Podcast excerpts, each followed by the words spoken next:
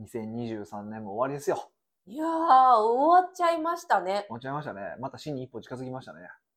いやいや、表現、死に一歩足し、そんなん言ったらそれは毎日ですよね。まあそうですね。着々と、着々と死に死に近づいてますね。うんうんえいやー、一瞬でしたね、23年。えいや、ほんま、なんか、なんなんですかね、この、この感じ。ほんと不思議です。あの、なんですか、学生とか、小学校って1年間の時めっちゃ長く思うのに、大人になったら、もう、スイスイスイスイね。進んでるように思います。ね、まあよく言いますよね、それね。それ何なんですかね？あ、でもそれなんかヒデさん昔言ってましたよね。うん、分母の問題って話ね。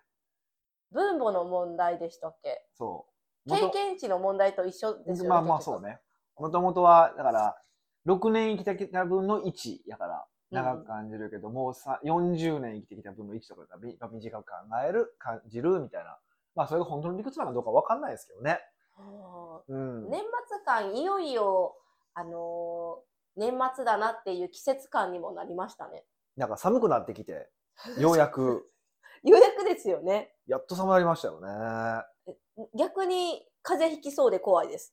もう今、すでに鼻声ですけどね。確かに確かに。あの、さっきから鼻水出てきました。やめろや。映すなよ。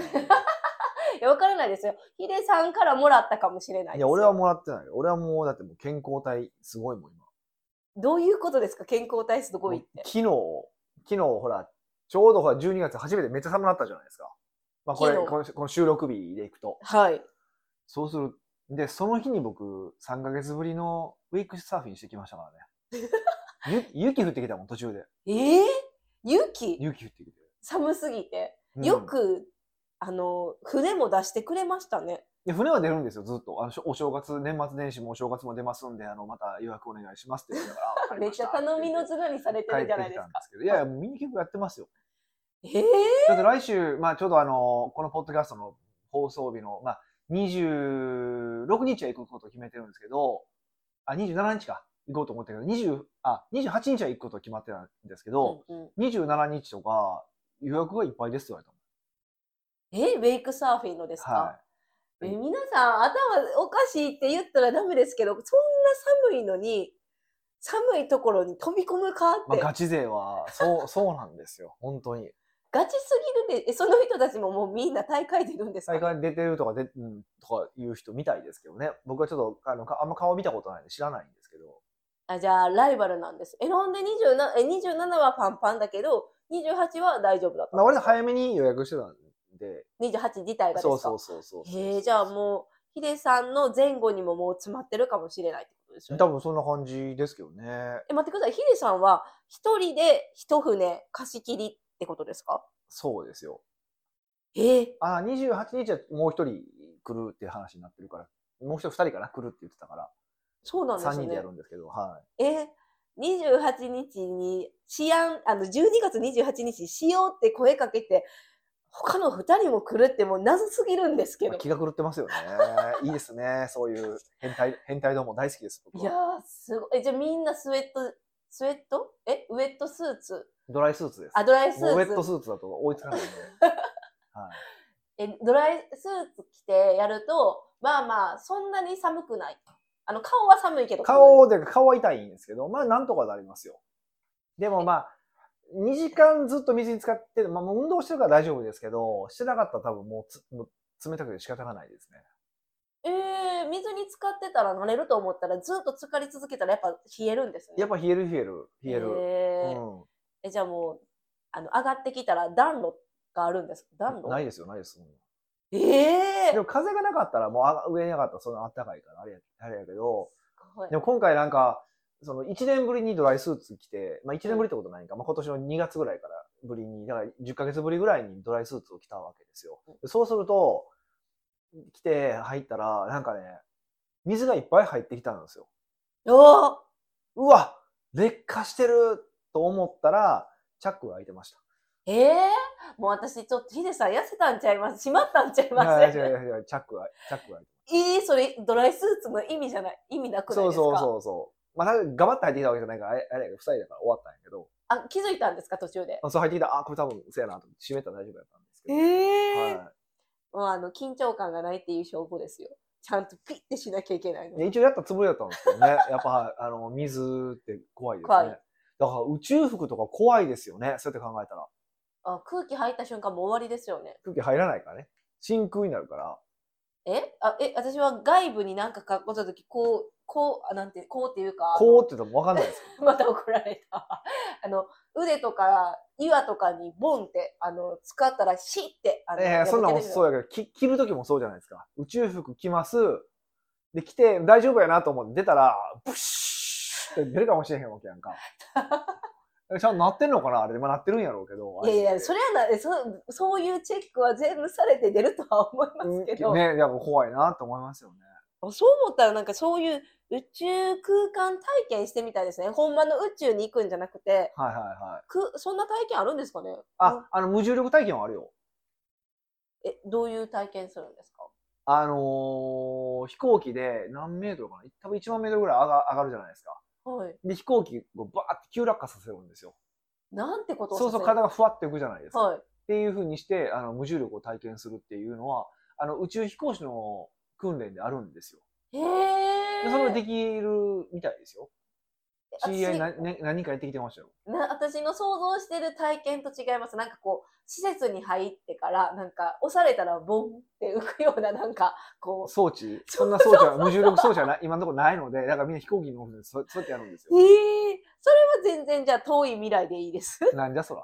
え、やりたいって思ってるんですかそういうの。俺、宇宙に興味がないんですよね。いや、宇宙じゃなくて、こう、無重力。別にそんな興味ないんですよね。ままあまあ、やりました。ついでにあったらやるけど、わざわざその、なんか、リオのカーニバルとかみたいに、やりに行こうとは思わないですよね。あ、日本ではできないんですね。いや、どうなんでしょう。ちょっとわかんないですけど、多分海外でしかできない感じしますけどね。うん。そういうのを壊す、あの、日本はセキュリティとか、その、命の安全がすごい大事じゃないですか。そうですね。なんかあの、柵とかもすごいですもんね。え、電車の柵ですか？いや、じゃなくて、ほら、自然公園とかあるじゃないですか。はい。海外で自然公園とかでも柵ってあんまないんですよ。なるべく作らないようにしてるんですよ。それが自然だからですよね。そう。でも日本の場合、自然公園でも柵があったりとかあするじゃないすですか。なんでそんなに守りが強い国民なんですか？ね、なんでなんでしょうね。でも、わかんないですよね。だからもうその、ちょっとしたアホみたいなクレームとかうん。に全部言うこと聞いてるからでしょうね。えー、クレームにのことを気にしすぎってことですか？まあそうでしょうね。お客様神様ですからね。あーあ、それで今思い出しました。あのー、ドライブスルーのスタバに行ったんですよ。ほう、突然。あ、ドライブスルーのスタバに行ったんですけど、めっちゃ朝やったからガラッガラやったんですよ。うん。で、モバイルオーダーしたんですよ。あの、店内に入って。はい。もうドライブスルー関係ないんですけど、まあ、関係ないねん。じゃあスタババでええやんけ。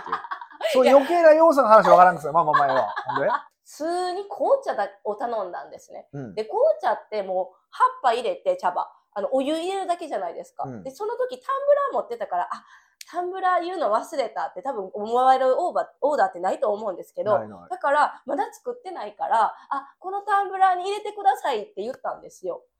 じゃあ、その時オーダーゼロですよ。店内もいゼロだから。じゃあ、あ、すいません。モバイルオーダーの方は、タンブラー入れたらダメなんですよ。だから、そのまま渡すんで自分で入れ替えてくださいって言われたんですよ。いや、もう何これって思ったんですよ。入れたらダメってなんないよね。え、そうなんで、あ、確かに。まず確かに入れたらダメってどういうことなんですか？ね20円引きができへんってこと？から、そういうことが言いたいんかな。タンブラー割引あるじゃないですか。はいはいはい。え、私それもと、別にそんな。求めてないからね。それ求めてない入れてって話やんか。はい。うんで、なんていうんですか、昔えって、スタバってジャストセイエス精神ってあったじゃないですか。別に全部はいって言うわけでもないけど、可能な限り頑張るよ的な精神。まあ、ちょっと CS は、例えば一番初めに習いますよね。ね。うんうんうんでいや、私がむちゃくちゃピーク時ですよ。もう本当に、旗から見ても、は、何言っとんこいつっていうオーダーしたら自分も反省するんですけど、もうなんか私、え？って、なんでこれを入れてくれへん？何があるんやろ？ってめっちゃ不思議で。うん。だからこういう日本の、の、なんていうんですか、みんな何でもマニュアル、これ多分マニュアルなんでしょうね。守りたさすぎやろ、みたいな。マニュアルなんかな？それそそいつはアホなだけな気もすんねんけど、え、謎じゃないですか、まあ、謎。でも謎なのは、はい。あの、そこでドライブスルー関係ないのにドライブスルーって言うのも謎やけど絶ね。対言うと思いました。え？いやドライブスルー店って珍しいじゃないですか。いやいや、それは田舎行ったら死ぬほどある。地方行ったら死ぬほどあるわ。えありますけど、私たちどっちかって言ったら、あの、市内とか、あの、我々は都会にまあ住んでるから、すごい珍しくて、すごい珍しくもないよ、別に。やけども、その話の中に、ドライブスルーはいらん。確かに。いや、ドライブスルーのオーダーが入ってなかったっていう一文。でまあ、それは後付けやね。すげえうんえだからそう、なんか、ショックでした。ショックっていうか、え、意味わからんなって思っちゃうんですよね。まあ、ね。えだって入れたらいいやんって。うんなん、か、すんごい衛生的な問題があるのかって言ってもないし、うんエコ歌ってるからあなたたちタンブラー売ってますよね、みたいな。もう謎すぎて、あの、自分で入れ替えました、結局。まあ、俺やで入れへんけど、その、だまあ、タンブラー洗うのめんどくさい。え、でもそのタンブラーが普通のタンブラーじゃなくて保温性があるタンブラーやったんですよ。ああ、でそういうことね。冬だしそういうことね。そういったら意味が分かったわ。ドライブスルーってやっぱちょっと広いし。うん。それはもう関係ない、ね。狭いドライブスルーもあるし、ね。ああ言えばこういうで返してきますね。いや、正しいことしか言ってない。で そういうことがあったから、いや、今の聞いてなんか、日本ってわけわからんルール存在するなって思いました。まあね、でも、でもそれがあかんのかって言ったら、あかんこともない気はするんですよね。ええいやいや、確かにそその局面だけ見たら腹立腹立つけど、逆に海外とかで、もう絶対それあかんやんってことするやん、普通に。どういうかえ、落としたものを入れるとかですか？いや、たといや、例えば、例えば、あ、例えばあったのが、あのー、何やったっけな、あの、前、イタリアでアウトレットに行ったんですよ。で、アウトレットってまあバスで帰る、あの、まだこう、街中に帰るんですよね。あ、バスで行ってバスで帰るそうそうそうそうそう。で、バスの、まあ、その時間のチケットを買った、15時何分のチケットを買ってたわけですよ。うんうん。で、僕ら乗ろうとしたんですよ。はい。だから、なんか、もう一人、なんか、上車抱えた、あのーお母さんが来てて、はい。で、でそれが、その僕らに乗るやつの後のチケットを持ってるわけですよ。で。もなんか乗せてくれって言うんですよ。で、分かったって乗せよったんですよ。でも俺ら乗れたからよかったんですけど、その後ろのその時間の人が乗れなかったんですよ。ええそれはあかんでしょ。意味分からへん。はい。いや、でもなんか、あの人たちは乳母車を抱えていたからとか、ようわからんこと言う。いや、乳母車があったからとか、そういう話関係ないやん、と思って。確かに。ええとか、そういうの結構ちょいちょいあるんですよ。だからなん許せない。いや、はって思うやん。だから、はい。なんていうか、その、そういう、こう、まあ、臨機応変な対応っていう意味では、いいんだけど、まあ、特にあいつらの臨機応変、頭おかしいんですよ。だいたいもう欧米系のやつの臨機応変って。もう自分基準でやるから。はいはい。だからそういうことを考えると、確実的にやられるのと、謎の臨機応変でやられるんやったら確実的にやってくれる方がまだマシやなと思って。いやー、まあ、今の話はインパクトがありすぎてる。馬車のそう、いや、もちろん、一番いいのはマニュアルがあって、あの、臨機応変が一番いいんですよ。はい。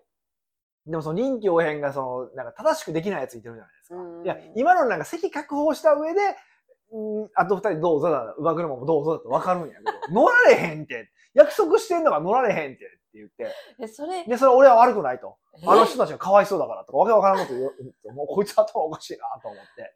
しすごいですよね。そうそうそう。で、そういうの結構欧米ちょいちょいあるわけですよ。でそれをいいというのかって、俺ちょっと正直思えないんですよね。ああいうのを。いや、マジ。えーでも、その後ろの方は、不思議に思わないんですかね？もう、あ、慣れてる？あ、馬車やったらいや、めっちゃ、めっちゃ切れてたよ。ややっぱり、めっちゃ切れてそれは切れるよ。そうですよね。うんうんええまあ、極論ですね。極論です。う対比が極論すぎて、こう、こう落ち着けがたいね。そうだ、どっちがマシなのかって話になってくるから。そうそうなるとそうそう誰かの基準で決められるよりは、はい決まったルールに出乗っかってくれてる方がまだマシやなって僕は思うんですよ。そうですね。うん。っそうですね。ていう、まあ、それだけの話なんですけど。いやー、まあ、そう言われたらそうなんですけど、そんなんしてたらつまんない世の中になるなって思ってしまいました。そうですね。でも、つまるつまらないで決めるのかって話もあるしね。うーんあー秩序を守って生きることが、社会にとって一番、まあ、あの効率がいいってことかもしれませんね。そういう、そうそういうことですよ。ほんまですか？え？今なんか諦めモード的にそうあのうなずかれええました。回ってると思います。まあ、どっちが効率がいいのかって話だから。まあでもそのマニュアルが効率悪いことはありますよ、もちろん。でまたそれもまたいろんな話になってくるから、あれやけど、だからで、まあ、それ極端な話をしてるから、どっちもどっちなんですよ。けど、どっちがマシかって言ったらマニュアルやなって思ったっていうだけの話そうですね。みんなそうやと思います。だってもう、乳母車の話がインパクトでかすぎますね、それ。それはあかんわ、そんなん出してこられたらみたいな。いや、でもちょいちょいそんなんありません向こう行ったら。えー、私そんななんか忘れてるんですかね、記憶。うん。ないですけど、ないっすか？まあヒデさんはイタリア行き過ぎていっぱいあるんちゃいます？いや、イタリアだけでで海外行ったらもうほんまいっぱいあるから。うん。まあまあまあ、まあ、コロナも明けてきたし、皆さん海外行くと思うから、面白いエピソード欲としいですよ、ね。突然来たな。突然謎のまとめ方しようとしそうそう。え面白いエピソードあればください。た。なるほどね。採用して喋ります。海外面白いエピソード。海外面白いエピソードしかないもんな。絶対なんか事件起こるもんな。そうですよね。それは面白い。そこが醍醐味そう、だから来年はだから結構もうポンってスペインってイタリアも行こうと思ってるから、うんなかなかいろんな事件起こりそうだなと思ってるんですけどね。あれだけは起こってほしくないです。あの、キャリーケースなくなる事件。あえ、ヒデさんあります？一回もないですか？僕ないんですよ、一回も。あーあ。それは直行便でよく行くか？あいやいや、トランジットトランジットしてますよ、ヨーロッパは。え、その時トランジットしてる時って、あの、同じ、えっと、エアライン使ってるんですか？それとも違うエアラインになる？そんなことあります？同じ、え、エールフランスで行ったら次の乗り換えもエールフランスなのか、ルフトハンザになるのかみたいな。そんな難しいことわかんないです。言われた通り乗ってるだけなんで。え、で、なんか、目的地に、え、だトラ、あの、乗り換える時って、その一番最初に預けるところで、ちゃ終着地聞かれるじゃないですか。はいはいはいはってことは、一緒に乗ってきてない可能性もあるんですよね、そのバッグ。い。まああるでしょう、あるでしょうね。いや、だから、え、そう、トラン、えー乗り換え多かったら、いつでヒデさんも、俺のやつがない。いや、もう特にあの、もうエールフランスのパリ経由なんてもう一番、ああ、やばいって毎回思うよね。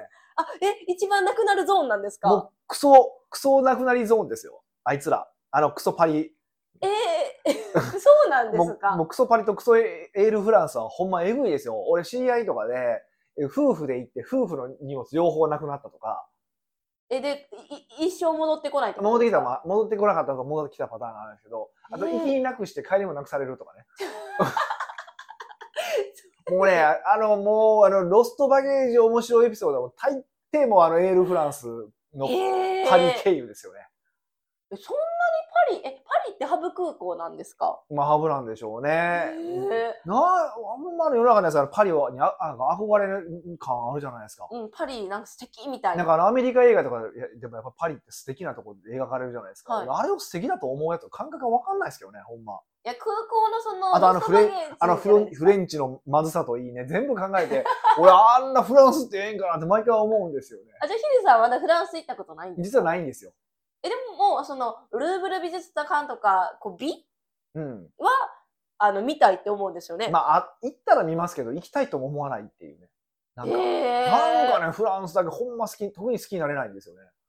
いや、そのエピソード聞いてるから、あの、守ってるんですかね。あの、絶対なくせさせられるキャリーケースみたいな。とか、まあ、イタリア人がフランス人嫌いやっていうのとかで、もうイタリア人のつもりなんで、それもあるんかもしれへんけど。それ、それ絶対洗脳ですよ。北岡秀樹の奥越えポッドキャスト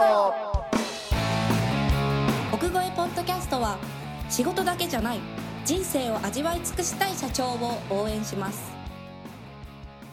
改めまして、北岡です。ミカです。はい、今回のご質問は、今回は、うんあの、久しぶりなんですけども、ニックネーム、笑う角には福来たるさんからのご質問です。すごいね。それを久しぶりってよく気づいたね。そんな、なんか割と普通の名前なの。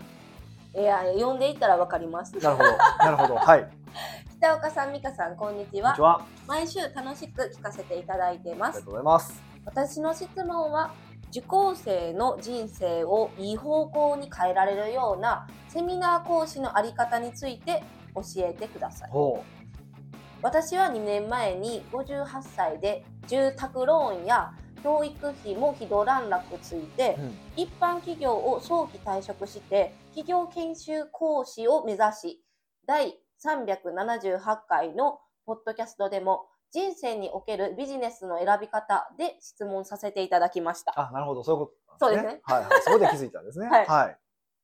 その後、半年くらい休んでから、いざ企業研修講師を業務委託している会社の試験を受けましたが、全くうまくいかず、うん自覚はしていましたが、これほどとは思わず、自分自身の勉強不足、能力不足を痛感いたしました。なるほど。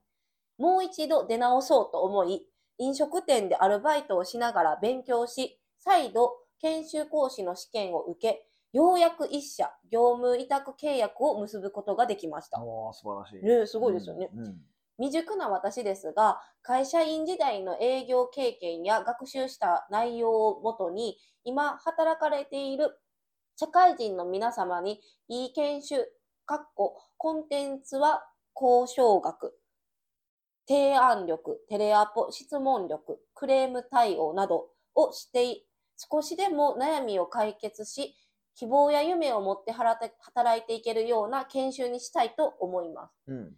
北岡さんはお仕事で多くの研修をされていますので、ぜひ教えていただき、今後の指針にしたいと思います。よろしくお願いいたします。何を教えればいいの？今あの、受講生の人生をいい標高に変えられるようなセミナー講師のあり方。まあ一番最初にタイトルの話をしてるだけやんな。なんか最後の方ようわからんかったなとふ わっと？結局総合的にこれを教えてほしい。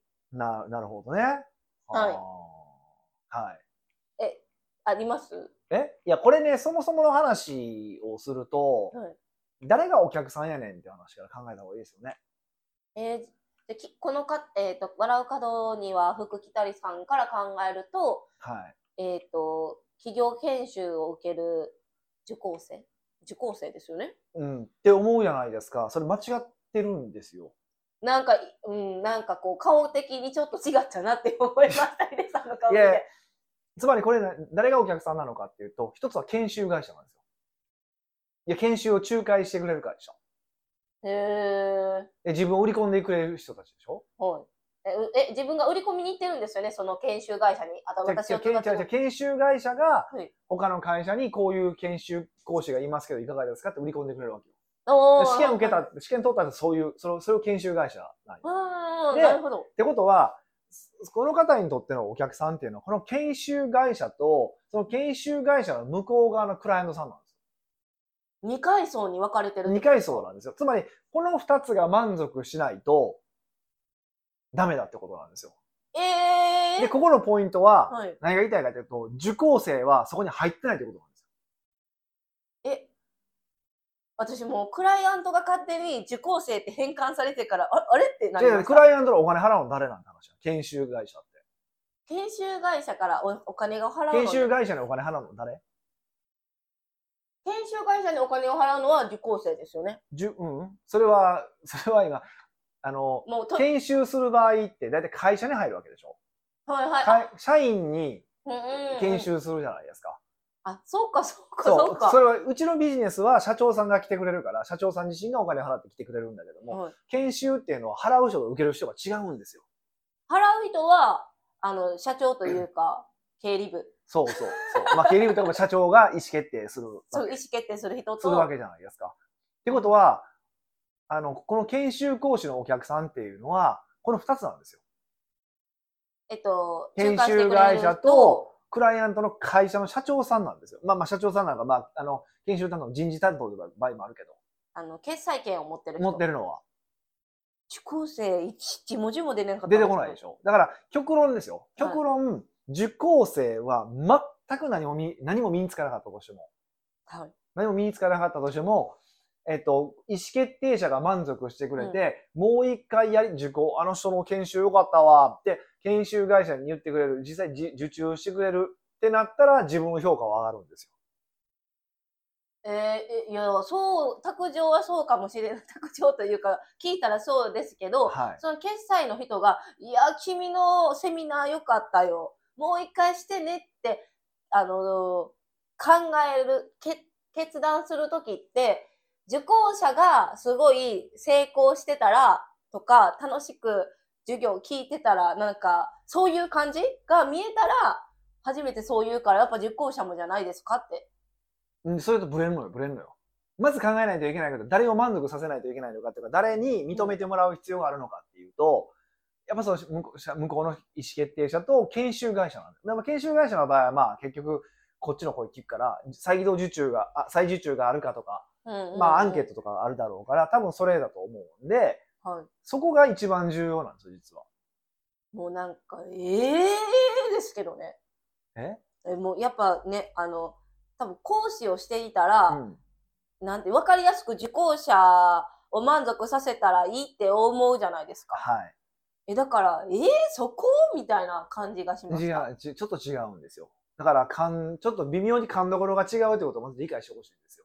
うんうん。まあ、まんまとハマってましたけど。そうそうそう。で、多分この方、そのパターンにはまり、はまるタイプだなってちょっと思ったんですよ。えー。この文面を拝見すると、はそういうタイプだなっていう感じだと思うんで、い。はい。だから、まず考えないといけないことは、ここはなんで、ま、どうやったら満足してくれるのかってことを考える必要がありますよね。うんうん、その満足から逆算して、で、えっと、研修を作らないといけないので、そこには受講生はないんですよ。えー、え、でも、なんていうんですか、コンサルとか入ると、結果、現場がどう変わったとか、なんか数字で見れれるじゃないですか。まあ、コンサルだったらね。はい。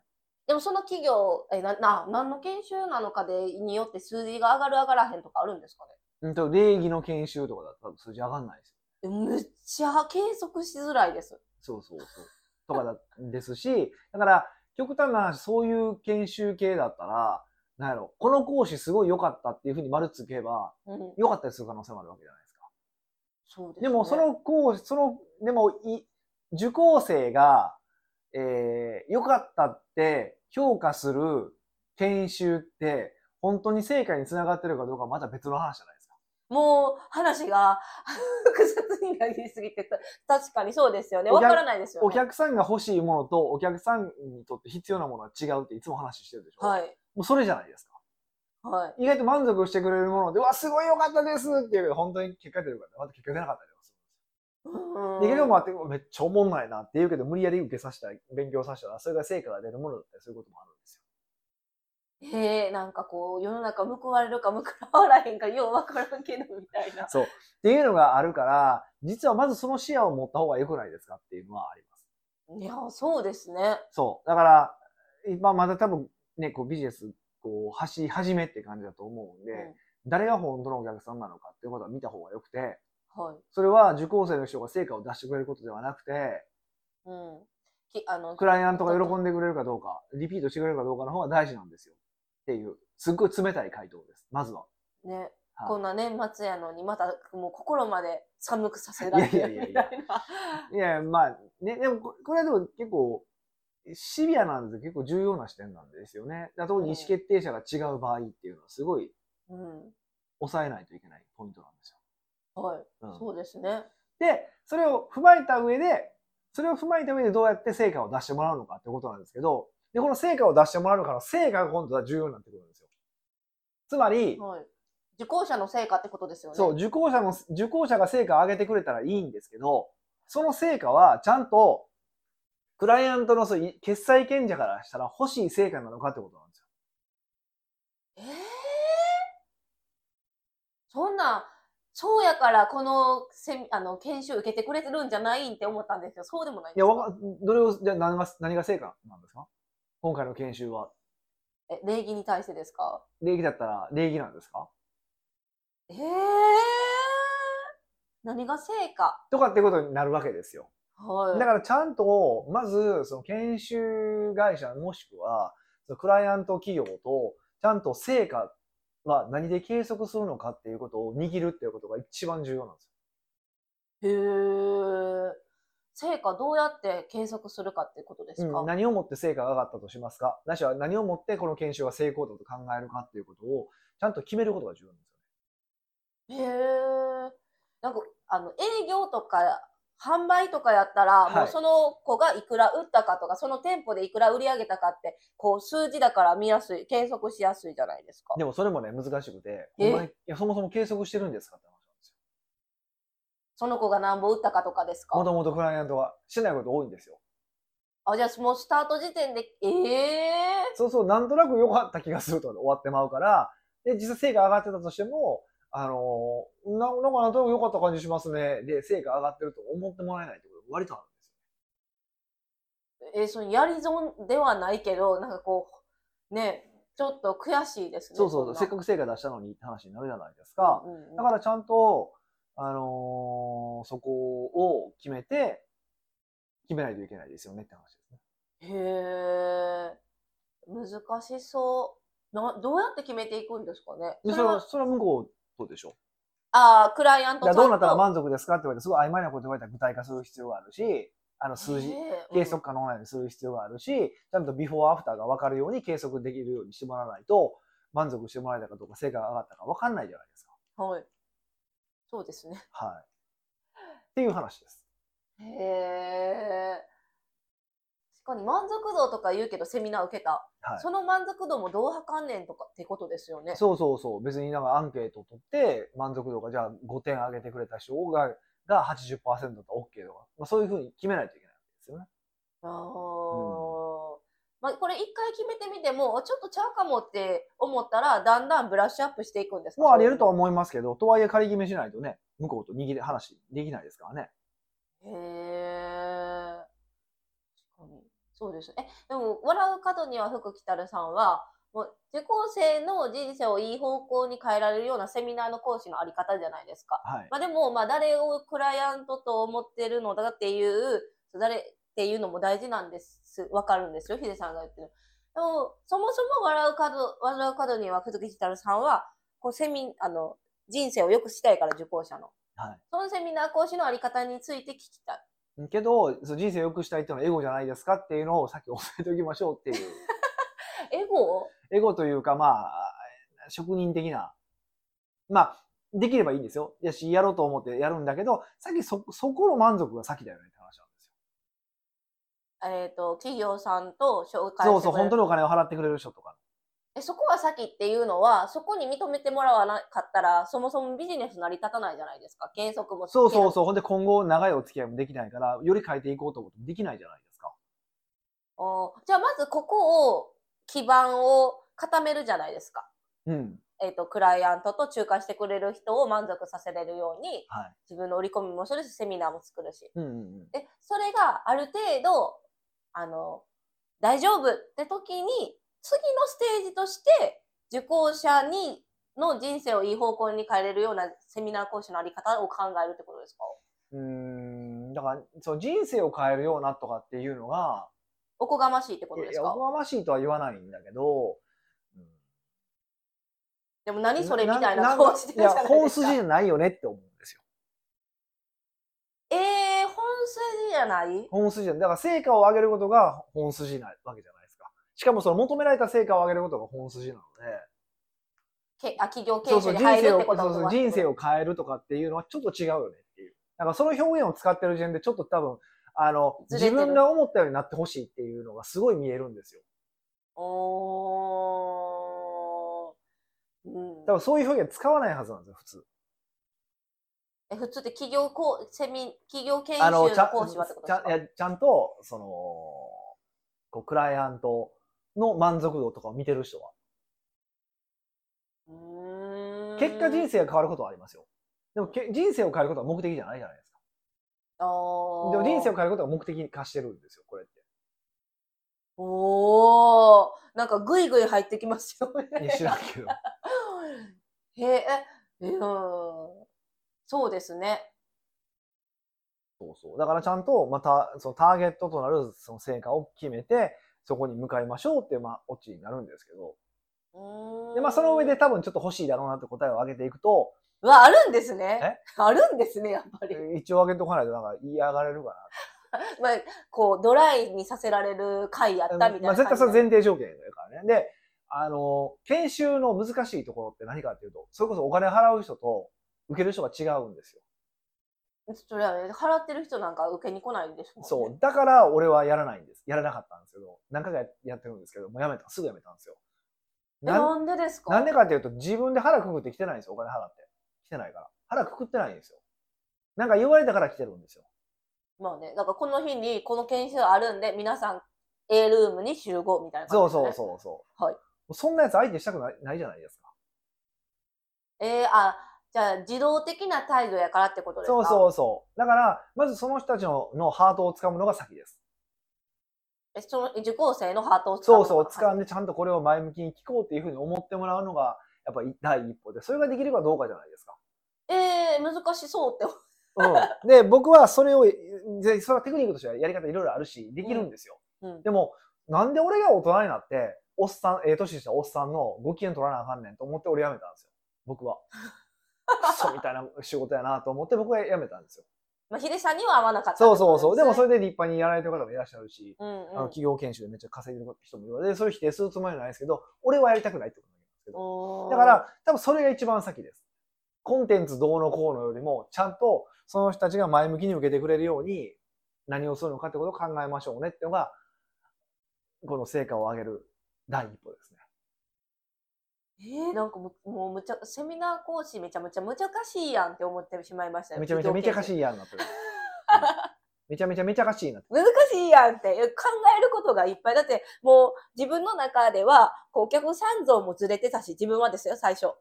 えそこもちゃんとなんかその人たちが納得してねお金を払ってくれるようなことを考えなあかんし、うんうんうん。さらにこの受講生の気持ちがもうマイナスから始まってるのをまずうんゼロにし、フラットにして、かつやる気にさせなきゃいけないっていう、もうなんか壁がいっぱい。そう、だから優秀な研修講師とそうじゃない講師の差はそこですよね、多分。多分コンテンツはみんな大体そんな変なこと喋ってないかな。できるんですよ。ああ、持ってる研修内容っていうのそうはですね。そうそう、よほどな人じゃなければ。うんへえ。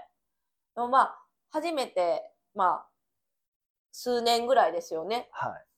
なので、まあ今後も頑張ってほしいですよね。だからちゃんと、そう、その受講生の顔色を見て、本当にこっちにベクトル向いてるのか、っていうことですよね。今回。ええもう向いててくれたら、もうハッピー、頑張るぞってなりますけど、なんなんていうか、もうね、腕組まれて、なんだこいつみたいな感じの雰囲気の中、私絶対できない。そうそう、それが、それが研修講師なのええもうなんか自らそのなんかこう槍に刺されにいってる感じ。まあそう、大変ですよね。だから一発グーパンしてあげるとかね。一番態度悪いやつ、一回、一回芝生とかってやってもいいかもしれませんけどね。ええ今もう体罰とかしたらまたコンプライアンスっていうんですか？がうるさそうじゃないですか。まあそうですね。ええまあ、今回の回を何回も聞いていただき、こう、かず笑う角には福来たるさんの答えを持って挑んでほしいですよね。まあそういうことですね。はい。奥越ポッドキャストではいろんなご質問をお待ちしております。質問を採用された方には素敵なプレゼントを差し上げておりますので、質問フォームよりお問い合わせください。はい。というわけで2023年のお声パッドキャストはね、今回最終。最後になりますので、また来年お会いできればなと思います。というわけで、良いお年を良いお年を。